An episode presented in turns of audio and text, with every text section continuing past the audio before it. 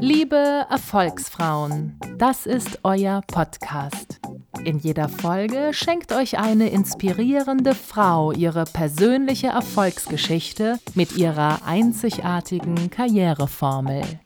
Lehnt euch zurück und genießt den weiblichen Sprung nach vorne.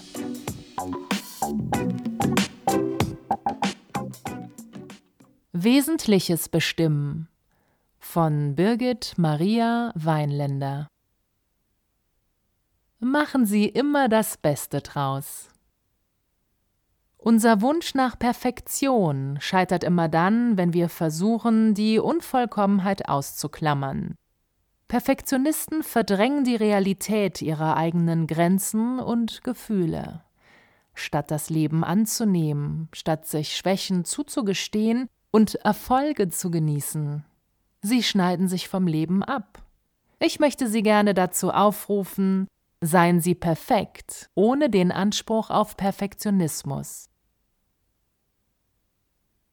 Es war einmal ein Wasserträger in Indien, der trug zwei Krüge. Einer der Krüge hatte einen Sprung, und in ihm verblieb immer nur etwa die Hälfte des Wassers, wenn er am Haus ankam. Der Krug mit dem Sprung schämte sich dafür und sagte zu dem Wasserträger Ich möchte mich bei dir entschuldigen. Aber wofür denn? Ich war die ganze Zeit nicht in der Lage, das Wasser zu halten, so dass du durch mich immer nur die Hälfte Wasser nach Hause tragen konntest. Der Wasserträger antwortete Hast du die Wildblumen am Straßenrand gesehen? Ist dir aufgefallen, dass sie nur auf deiner Seite des Weges wachsen, nicht aber auf der, wo ich den anderen Kok trage? Ich wusste von Beginn an über deinen Sprung. Und so habe ich einige Wildblumensamen gesammelt und sie auf deiner Seite des Weges verstreut. Bei jedem Weg hast du sie gewässert, und all diese Schönheit hast du geschaffen. Wer ich bin? Wasserträgerin in Indien? Wohl kaum. Eine Frau mit einer besonderen Blumenaffinität? Schon eher, aber auch deshalb habe ich diese kleine Geschichte nicht vorangestellt. Ich bin Interimsmanagerin, also in gewisser Weise so etwas ähnliches wie ein Wasserkrug mit einem Riss. Ich begleite und leite für eine gewisse Zeit Projekte, bei denen es meist darum geht, Feuer zu löschen oder ein bestimmtes greifbares Ziel zu realisieren. Doch ist häufig vorher nicht genau bekannt, was in diesen Einsätzen noch alles aufgedeckt wird, so dass mit dem eigentlich definierten Ziel auch die Samenkörner auf dem Weg dahin Wasser erhalten und sich hervorragende Synergieeffekte erzielen lassen. Insofern ist der Fokus auf das Wesentliche auch in meinem Job nicht immer das, was man auf den ersten Blick als solches definieren würde. Ich habe gelernt, sehr schnell Sachthemen zu erkennen und mir selbst und anderen hohe Ziele zu setzen, die ich dann auch erreiche. Wenn ich einen Auftrag annehme, dann muss ich mich selbstverständlich akribisch in die Abläufe einarbeiten, mir selbst den Quereinsteigerduktus nehmen und mich zu einem Teil der Abläufe machen. Einerseits, denn Interim bedeutet mehr. Ich sehe es als Mengenlehre an, es gibt zwei Kreise, das Unternehmen und meine Tätigkeit, und in der Schnittmenge verbinden wir uns zu einem externen Inneren. Die viel zitierte Identifikation mit dem Unternehmen und seiner Mitarbeiter ja, aber gleichzeitig doch den kritischen Blick von außen im Innen beibehalten. Das hört sich nun vielleicht komplizierter an, als es sich anfühlt. Es geht dabei schlichtweg um den Aufbau von gegenseitigem Vertrauen unter dem Aspekt der Konsistenz, aber immer verbunden mit der nötigen und beizubehaltenden Flexibilität. Und dabei habe ich einen sehr hohen Anspruch an mich. Meine Kunden können sich auf mich verlassen und wissen, ich setze alles daran, perfekte Arbeit abzuliefern. Doch wäre der allein darauf verengte Blick wenig effizient. Im Gegenteil kann es doch auch mal wichtig sein, sich auf einen imaginären Balkon zu stellen und den Blick auf das Wesentliche zu suchen, den man von diesem beschriebenen vergleichsweise unabhängigen Außen haben kann. der nicht zu verwechseln ist mit selektiver Wahrnehmung, sondern sich in dem beharrlichen Insistieren äußert, zum Punkt zu kommen. Das gelingt nicht immer, doch gelingt es in vielen Systemen viel zu häufig nicht. Wenn viel zu lange nachgeforscht wird, wenn man sich festbeißt am vermeintlich Erfolgversprechenden, wenn viel Geld in die Hand genommen und verbrannt wird. Wo macht man weiter und wo nicht? Wo genau setzt man die Hebel an? Und wo sind die vermeintlichen Risse im System oder meinem Zeitmanagement eher genau die Strategien, die das Wesentliche kennzeichnen und damit das große Ganze bewässern? Dazwischen zu entscheiden, ist schon fast eine Kunst, aber eben eine, die es zu lernen gilt. Umsonst hätte ich das Thema nicht als Aushängeschild meines Beitrages gewählt. Aber wie lerne ich das? Hier möchte ich zunächst eine Brücke schlagen zu einem auf den ersten Blick ganz anderen Thema, der Intuition. Intuition und Ratio. Ein perfektes Team. Eine der wichtigsten Entdeckungen der letzten Jahre war die Bedeutung der Gedanken für unsere Zukunft und damit auch für Erfolg und Misserfolg. Sie sind eben kein vages Nichts, nur weil sie nichts Haptisches an sich haben. Ganz im Gegenteil sind Gedanken elektrische Impulse, die chemische Umschaltungen im Gehirn auslösen. Man kann sie als messbare Schwingungen ausweisen. Und da Schwingungen Energie sind, sind Gedanken Energie. Und Bedenken genauso. Unsere Bedenken schränken uns in unserem Denken ein. Die Welt ist viel größer, dichter und bunter als das, was wir vordergründig denken. Und den Zugang dazu und damit letztlich zu dem, was wir uns als Erfolg wünschen, quasi die Trittleiter über unsere Bedenken hinweg, finden wir häufig über unsere Intuition. Das harte Wirtschaftsleben ist an der Stelle fast wie Kunst. Beides braucht eine Imagination, die sich an der Realität messen lassen muss, aber eben auch Intuition.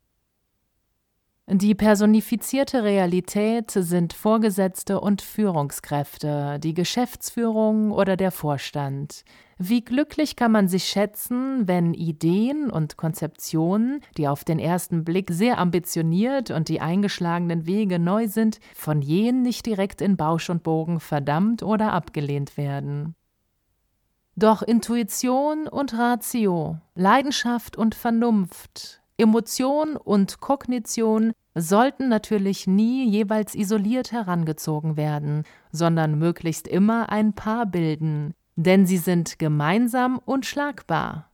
Erst wenn sich das eine mit dem anderen verbindet, wird der Blick darauf frei, was in der Situation als nächstes angebracht erscheint. Eine intuitive Herangehensweise, ich nenne das aus dem Bauchhirn heraus, bringt uns auf den Weg, erkenntnisgesteuerte Ergebnisse überhaupt erst zu initiieren oder abzurufen. Diese lassen uns dann vielfach einen Handlungsplan entwerfen, bei dem mehrere Alternativen spontan und leidenschaftlich aufgelistet, doch im Nachgang rational abgewogen werden. So geht nichts verloren.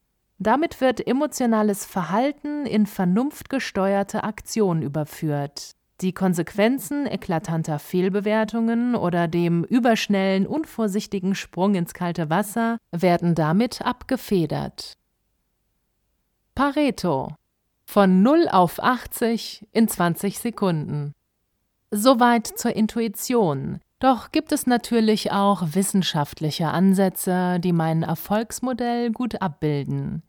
Zeitdieben hilft beispielsweise das Pareto-Modell. Es beschreibt das Phänomen, dass lediglich 20 Prozent des Arbeitseinsatzes 80 Prozent des Ergebnisses bringen.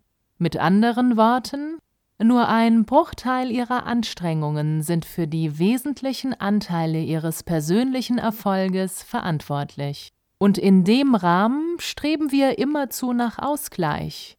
In jedem System, ob es sich um uns selbst, unsere Freundschaften, Familien, die Wirtschaft und da um individuelle Arbeitsverhältnisse handelt. Sogar beim Wetter und gewissen Klimaphänomenen kann man dies beobachten. Aber es kommt nur selten zu diesem 50 zu 50 Ausgleich. Ganz im Gegenteil sehen wir uns immer wieder gewissen Konzentrationen gegenüber, also einigen wenigen Punkten, die einen überproportional großen Einfluss auf das Gesamtsystem haben, die unser Gleichgewicht tangieren und gefährden. Diese Triggerpunkte zunächst einmal zu akzeptieren, hilft was natürlich nicht ins andere Extrem führen darf, sich mit Schwachstellen, die wie Energiefresser funktionieren, abzufinden. Beispielhaft seien da Vorgesetzte erwähnt, denen man es nie recht machen kann. Kennen Sie das? Sie als Mitarbeiter liefern im Rahmen der vorgegebenen Parameter insgesamt mehr als gute Arbeit ab.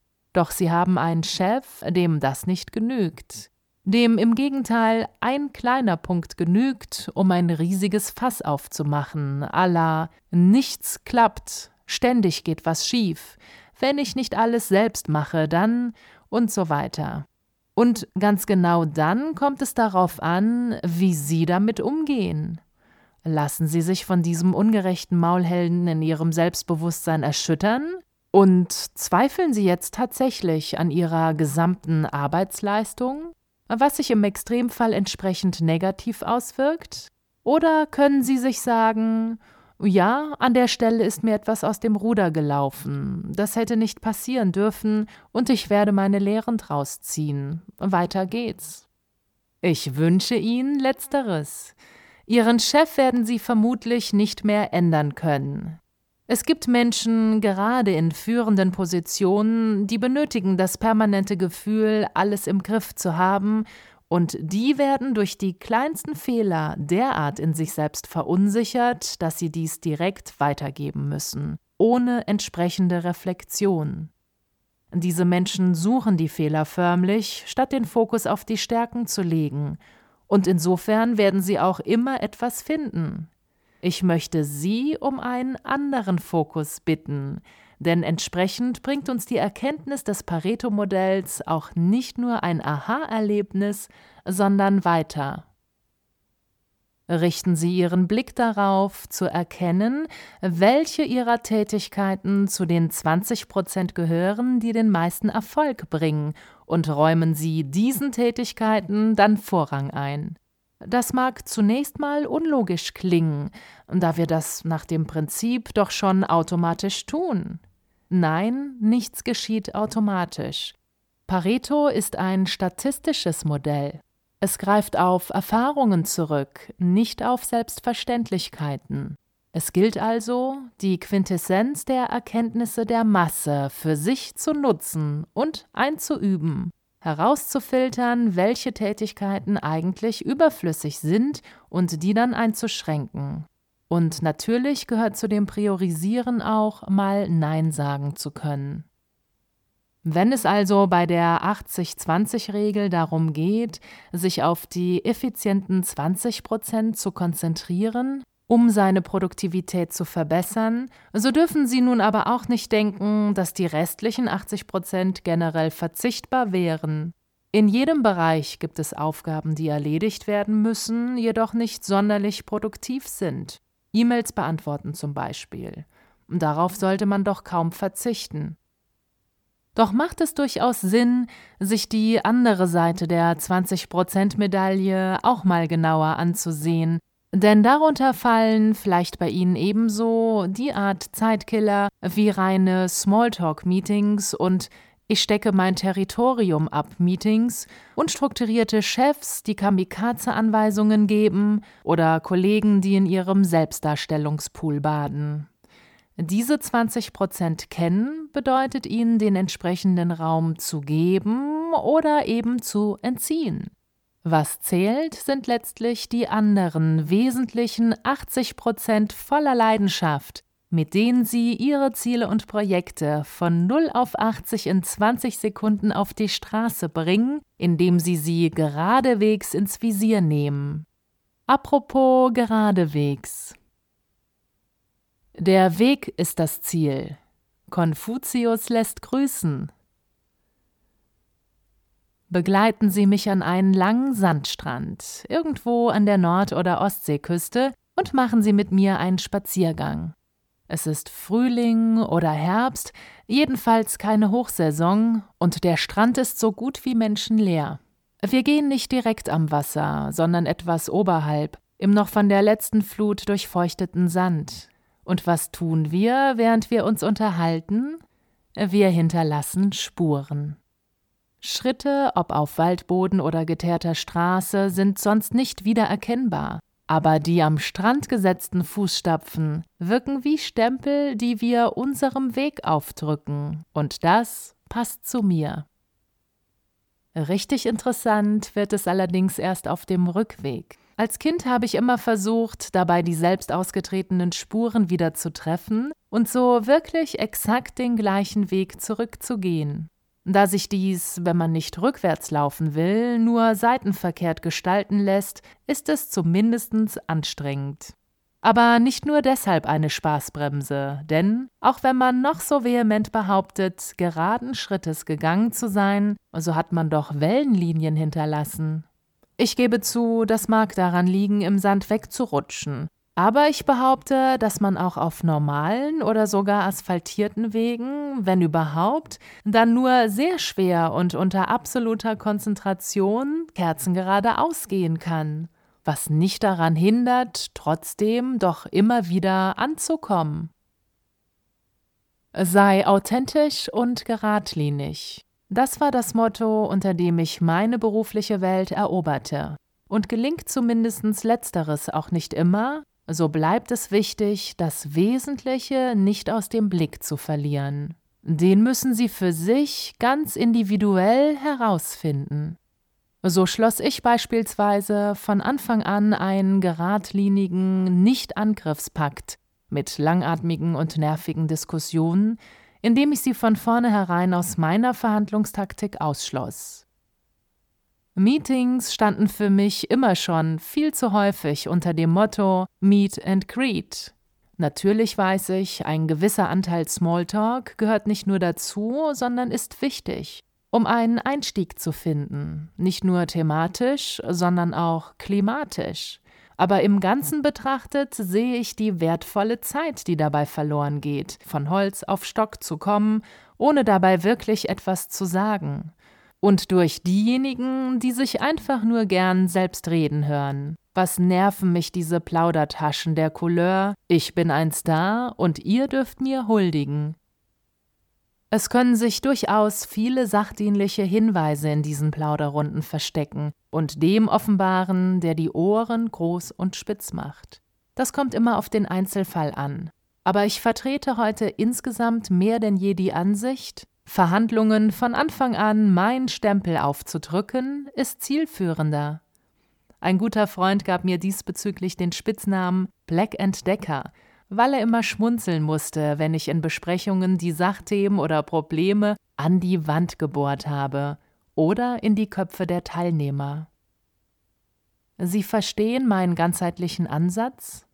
Das Berufsleben definiert sich über vieles, aber nicht unbedingt über immer schnurgerade Wege, was nicht heißt, die Verhandlungsziele nicht klar im Fokus zu haben.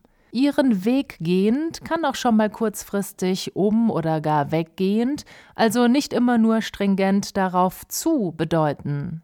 Nicht ziel- und rastlos drauf loslaufen, denn das erschöpft im nassen Sand, sondern auch mal innehalten und abwägen, den Tanz der Wellen am Horizont beobachten und ansonsten gleichmäßigen Ganges kontinuierlich mit jedem Schritt Fuß fassen. Das hält hellwach und erhält den Blick auf das Wesentliche, gibt mehr Kraft, als es kostet und trägt mich in die 20-Prozent-Quote.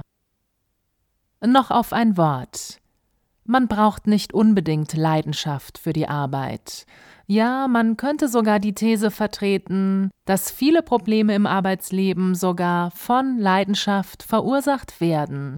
Doch das wird das Thema meiner nächsten Geschichte sein. Aber man braucht die Leidenschaft für irgendwas. Und die Arbeit nimmt, ja stiehlt einem die Zeit dafür.